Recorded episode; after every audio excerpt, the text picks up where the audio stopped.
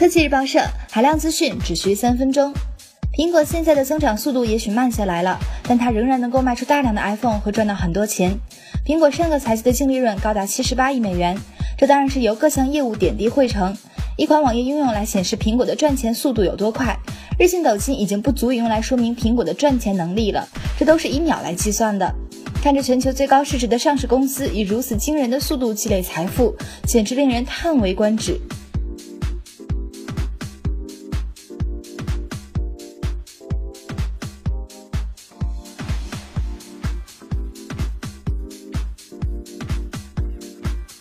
八月一日，荣耀在北京发布了其主打年轻市场的大尺寸屏幕手机荣耀 Note 八。荣耀 Note 八正面搭载了一块六点六寸的超大屏幕，镜头上，荣耀 Note 八后置一枚一千三百万像素 f 二点零光圈的镜头，支持光学防抖，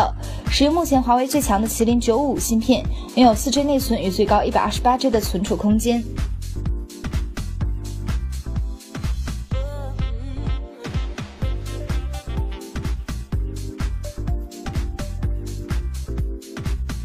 滴滴与优步宣布合并后的当晚，易到用车发布了一篇火药味十足的声明，内容中写道：“战场上只剩下滴滴、优步和易到两家，今后的出行市场将是易到和滴滴的对决，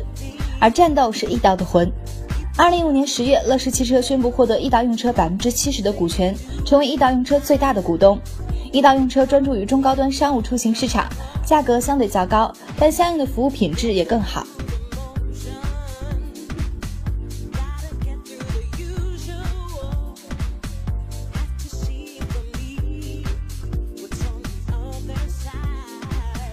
魅族发布消息称，将于八月十日在北京发布新品魅族 E，预计它将是魅族 G Pro、MX、魅蓝 Note、魅蓝之后的一个全新系列产品。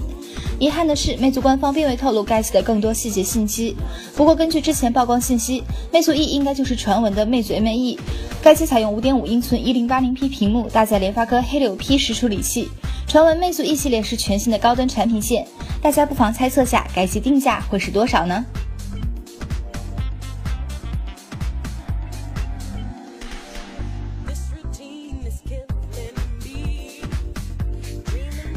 三星在美国发布 Note 系列的全新产品 Galaxy Note 7，而新一代 Note 7不但拥有了双曲面屏幕，且在硬件以及多项功能上有所提升。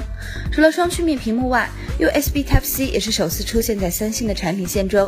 Note 7成为了三星首款搭载该接口的手机产品。Note 7的硬件体系延续了 S7。处理器方面，美国版和中国的行货用骁龙八二幺，但像日韩等地区还会有三星处理器的版本。